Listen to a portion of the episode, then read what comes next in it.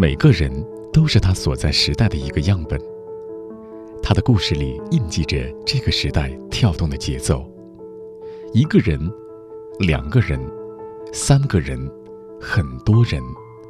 我们在这里听见他们的故事，一起读懂这个时代的脚步。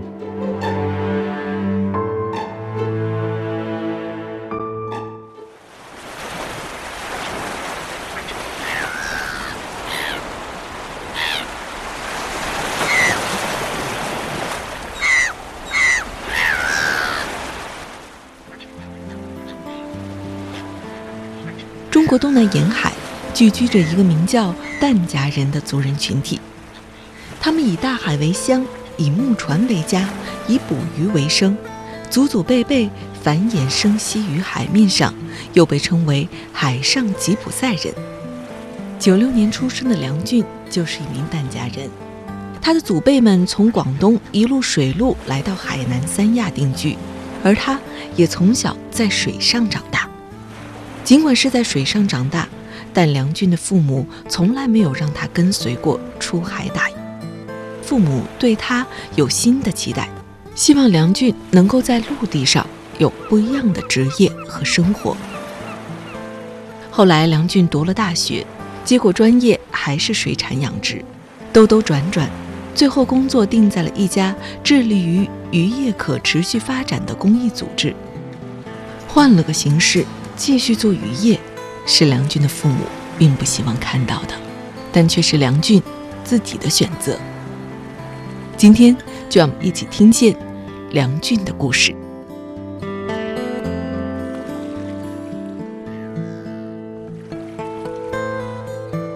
梁俊，你好。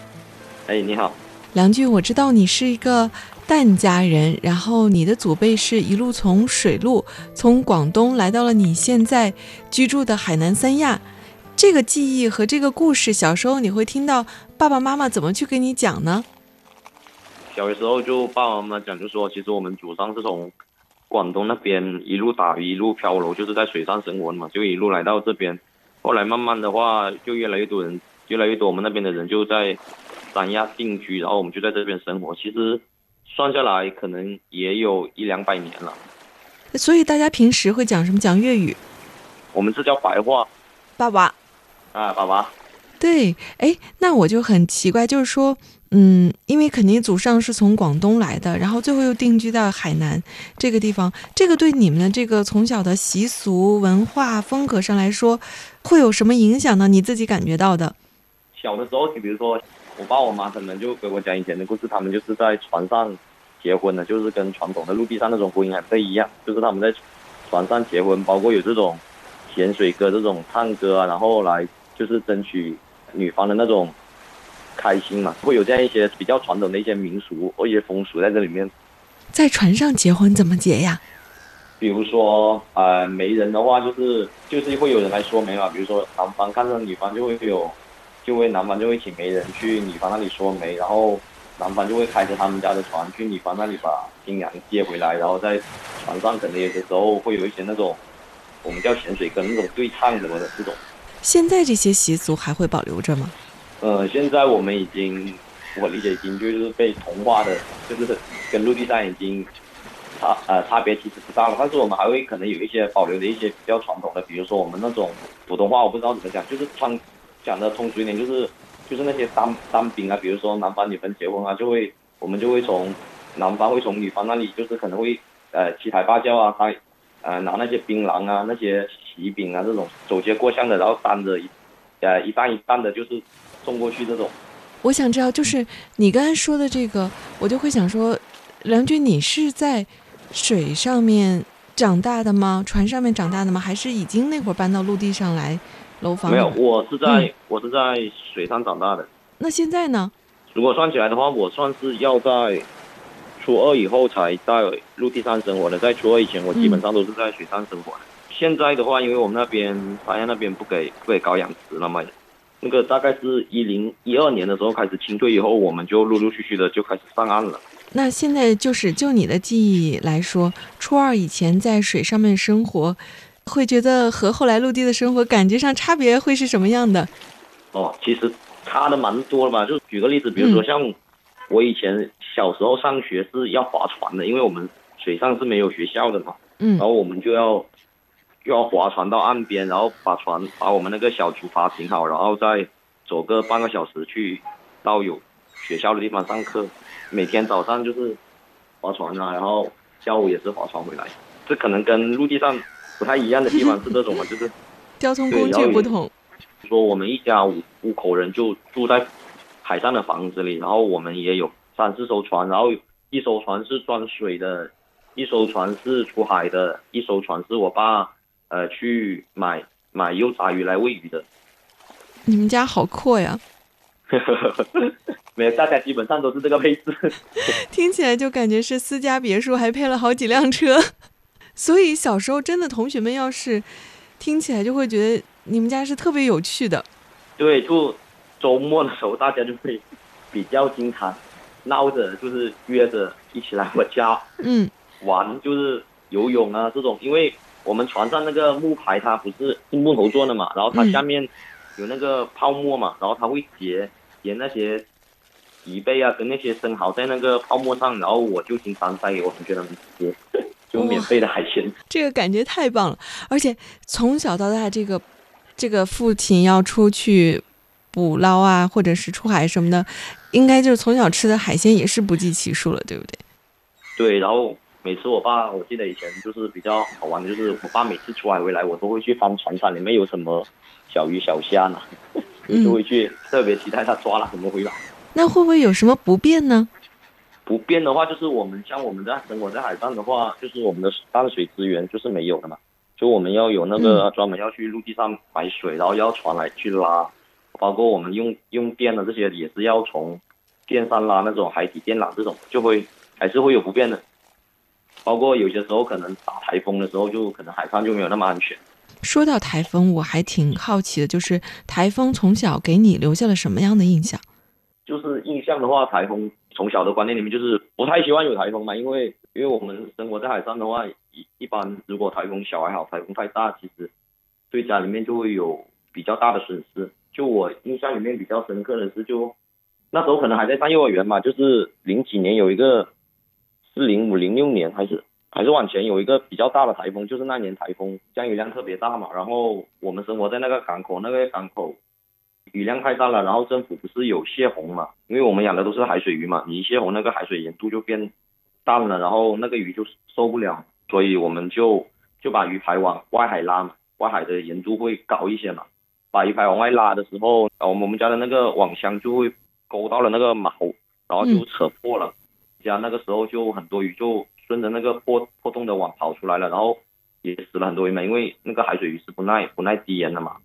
那时候我就印象特别深刻，是我们家的船堆了一座高高的山的死鱼，会有这种比较震撼的画面的。那时候我可能才几岁吧，就是嗯虽然不是特别能记事，但是这这些东西给我很大的印象，而且那时候又刮风下雨，然后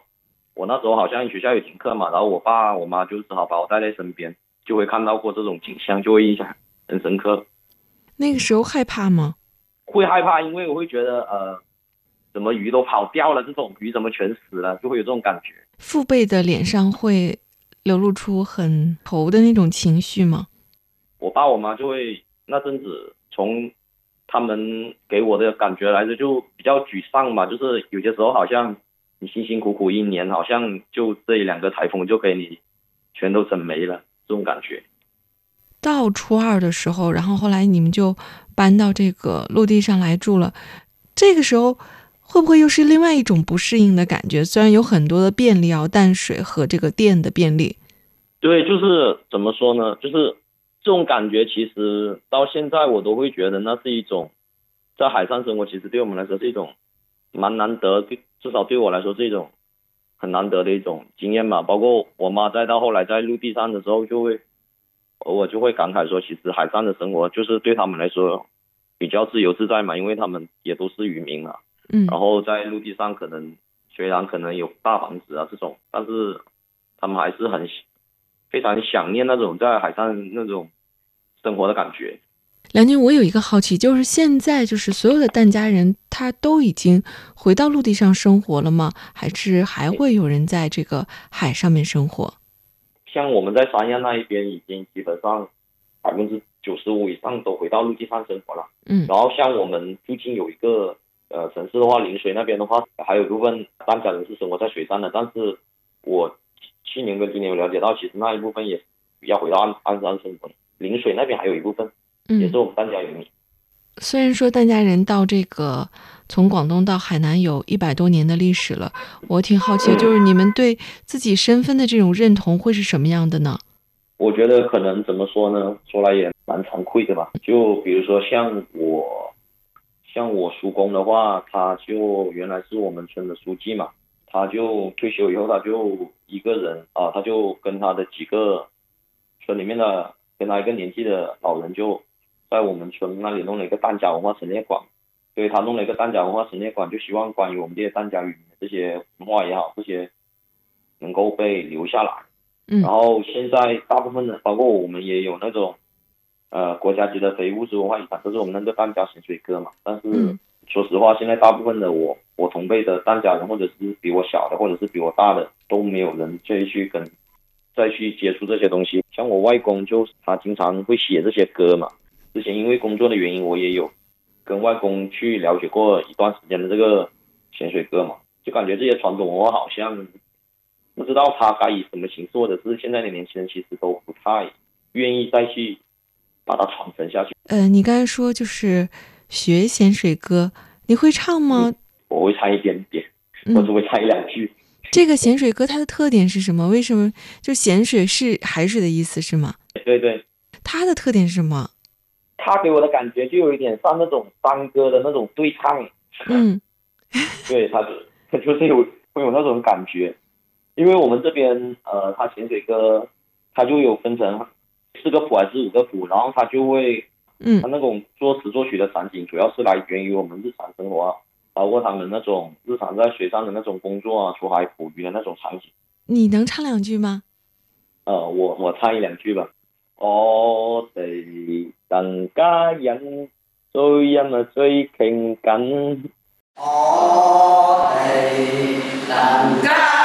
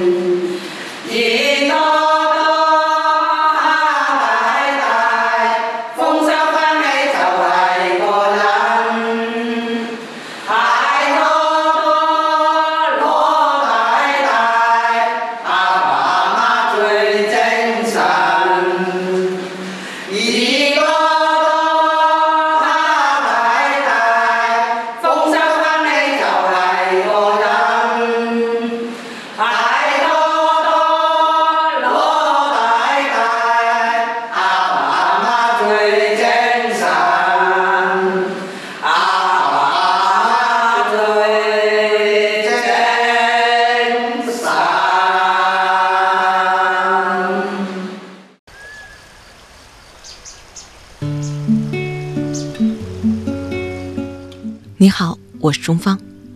因为工作的原因，我会接触到很多有趣的人，他们的人生经历各有不同，但他们都有梦，是这个时代中生命的舞者。我喜欢他们，想要把他们的故事讲给你听，于是就有了听见。听他们的人生故事，让我们一起成长。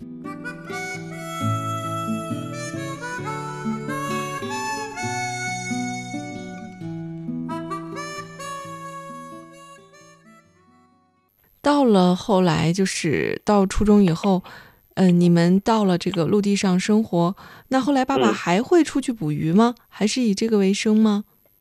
后来其实还有一段时间，因为舅舅还是一直在做捕捞嘛，我舅舅是一直在做捕捞的，然后爸爸到爸爸这两年其实偶尔还会跟舅舅一起去做捕捞，但是后来的话，因为爸爸年纪也快六十岁了嘛，然后海上的风浪啊什么的风险比较高嘛，然后就他也不太愿意再继续出海了。然后这两年的话，他可能就会在超市里面帮人家看那些做一些冰鲜的一些负责一些工作，这种超市里面你小时候跟爸爸出过海吗？没有，我爸从来不给不给我出海，哎，为什么呢？你现在想为什么呢？因为他们 就我记忆里面，一方面他们是觉得出海啊这种风险会比较大，另一方面他们会觉得他们这一辈人辛苦过来了，他们希望我们这一辈人能够好好读书这种，啊，对，所以爸爸妈妈从小希望你未来从事这个行业是区别于他们的，不一样的。他们就从来没有想过我会再从事渔业吧。所以这个也是我想问你的问题，就是父母对你的期待好像是另外一样的，但是我看到你后来的大学的专业还是选了水产养殖，为什么？我感觉一切都是 冥冥注定吧。说实话，因为当时高考可能考的也不是太理想吧，嗯然后当时爸妈又希望我留在海留在海南嘛，然后刚好就因为我感觉说实话，可能我从小就接触这些海洋啊，或者是这种海鲜或者这些水产品比较多，然后其他方面我也不是特别感兴趣。非要选的话，我也只只能选这个，因为我当时大学我最早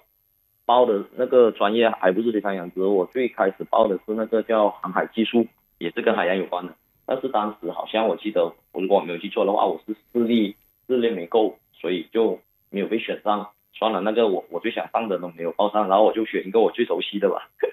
你说你现在这个到这个工作的地方，我了解到它是一家这个从事渔业可持续发展的公益组织，其实也是换了一种方式和渔业打交道。对，呃喜欢现在的这个工作吗？对我比较比较享受现在这种状态。嗯可能我们虽然很多时候我们在做的事情其实都蛮有挑战的，也基本上没什么先例，或者是没有什么一些经验能够去学习，但是我觉得对我来说是以蛮享受这种状态的吧。嗯，现在这个挑战会是什么样的呢？具体的话，我可以举例我们在做的一些事情，嗯比如说我们在在做的那个养殖保险，就我们希望通过金融的手段，能够去帮养殖户去降低它的养殖风险，包括规规范它的那个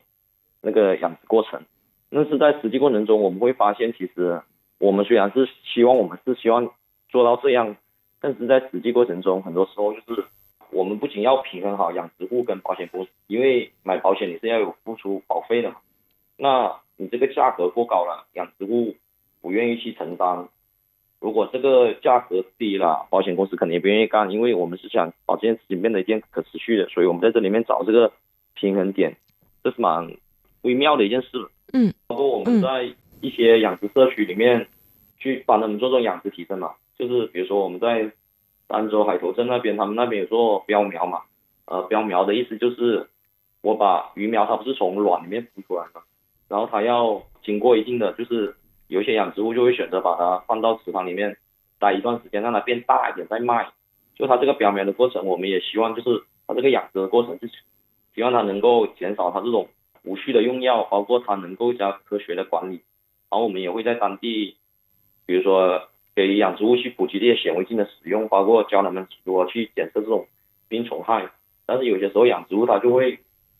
像病急乱投医一样吧，就是鱼一旦生病了就会就会用一些药啊这种，我们就是不希望看到这种情况发生。在联系你的时候啊，然后那天其实我给大家讲一下，就是我联系到梁军，然后那个他说啊，我现在很忙，我们能不能晚上通话？然后那个约到晚上的时候，我大概了解一下，你说回来很晚，原因是因为跟养殖户聊了一聊，然后又留你吃饭，然后又跟你聊了一聊，是不是这样子？对对对，就因为那天刚好跟养猪聊完以后也是六点多了，然后养猪就一定要留我在家里然后我就跟他在家里面吃饭，然后包括也跟他聊了这些，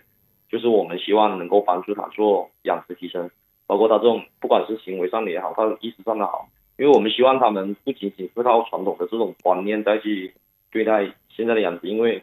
希望他们能够将理论跟现实结合，而不是单单靠自己的传统这些经验来做下判断。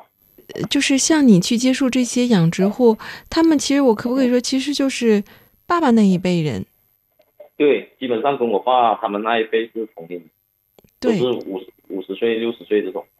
其实是你熟悉的人群，嗯，但是你在用这个新的方式、新的理念，然后再和他们一起去把这个可持续养殖做好吧。对，就是包括我跟他们接触起来，其实我自己有些时候也会蛮纠结的，因为我觉得他们既熟悉又陌生吧。就熟悉的会感觉，其实感觉他们跟我父辈、跟我爸他们那些就是观念也好什么也好，也是比较接近嘛。就是熟悉是熟悉这里，陌生怎么说呢？就是就有时候我会发现，我们能做的其实或或者是我们的影响的，并不能做到很多。就是有些时候会有这种会有这种感觉。因为他们毕竟他们在那样的场景底下，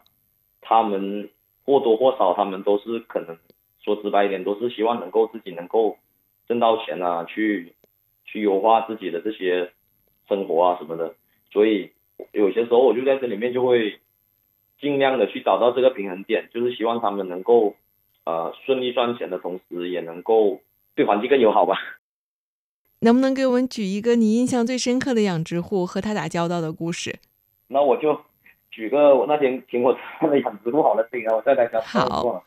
就是呃，我们就是我那天给他讲了一下，就是我们希望就是比如说像他们在用一些药以前可以做一些药敏实验嘛，因为这样你就可以鉴别哪个药对这个病是有用的。然后我就给他介绍这方面的内容。然后包括我也给他介绍了，就是其实因为他们那边台风天的话，抽海水的话会比较困难嘛。然后包括他给他们介绍这种可以循环室内循环水去处理它的海水。但养殖户会觉得说，这样一些东西的话，他们没有接触过，他们害怕，他们担心，觉得这个东西用了不一定好。然后他们也不太愿意，一下子也不太愿意接受或者愿意去尝试，因为他们。固有的观念里面，就是我我已经养了这么多年鱼了，我也有我自己的经验。你说的不一定对，他就会比较坚持他的那套观念，说我觉得我现在这样就挺好的。嗯，就是其实挺难说服的。对，就这是一个你要改变他的观念或者是他的行为，其实我们要不断的慢慢一点一点的去跟他接触，跟他沟通，就是相当于你要在社区里面做一段非常长时间的陪伴。才有可能去改变他，还还不一定，还不是说一定能改变他。所以这个工作你觉得它有挑战？它吸引你的地方是这种挑战吗？对，另一方面我确实，因为我作为一个怎么说呢，一个从小就在这个行业里面接触过蛮多这样的事情的一个人，我会觉得我我还是希望大家能够看到更多的一些改变或更多的一些可能嘛，而不是再像以往一样。就是对渔业，对这些你是从小你是有感情的，希望它变得更好。对对对，父母能够感觉得到，或者说能够理解你现在这份工作所寄托的意义吗？呃，我爸可能还比较容易，我妈就会比较难理解吧。因为但是好是好在，因为我们我现在在这个单位，我们有做一些呃渔村文化的这种传播，或者是这种。渔民身份认同感的这种这种科普嘛，嗯，然后我有些时候就会拿我们机构的一些宣传片给我妈看，包括我们机构有呃有一个纪录片是记录渔民的，叫《战鱼回家》，我印象特别深刻。我上次给我妈看，她看的好像眼泪都啊有点泪泪泪泪珠有点打转。是不是感觉到了这个群体被关注，然后被认同？对，因为可能在我妈他们那辈人的。观念里面，可能他们自己对自己的这种身份啊，对这种地位啊，他们觉得，反正我感觉他们可能觉得自己不是太被认可吧，就是渔民嘛。我突然理解了，就是你说为什么妈妈说她对你的一个工作的终极理想会是说能够当公务员啊或者什么的，其实是一种身份的转变。对他，可能他们那一辈人，包括我妈他们，可能会觉得。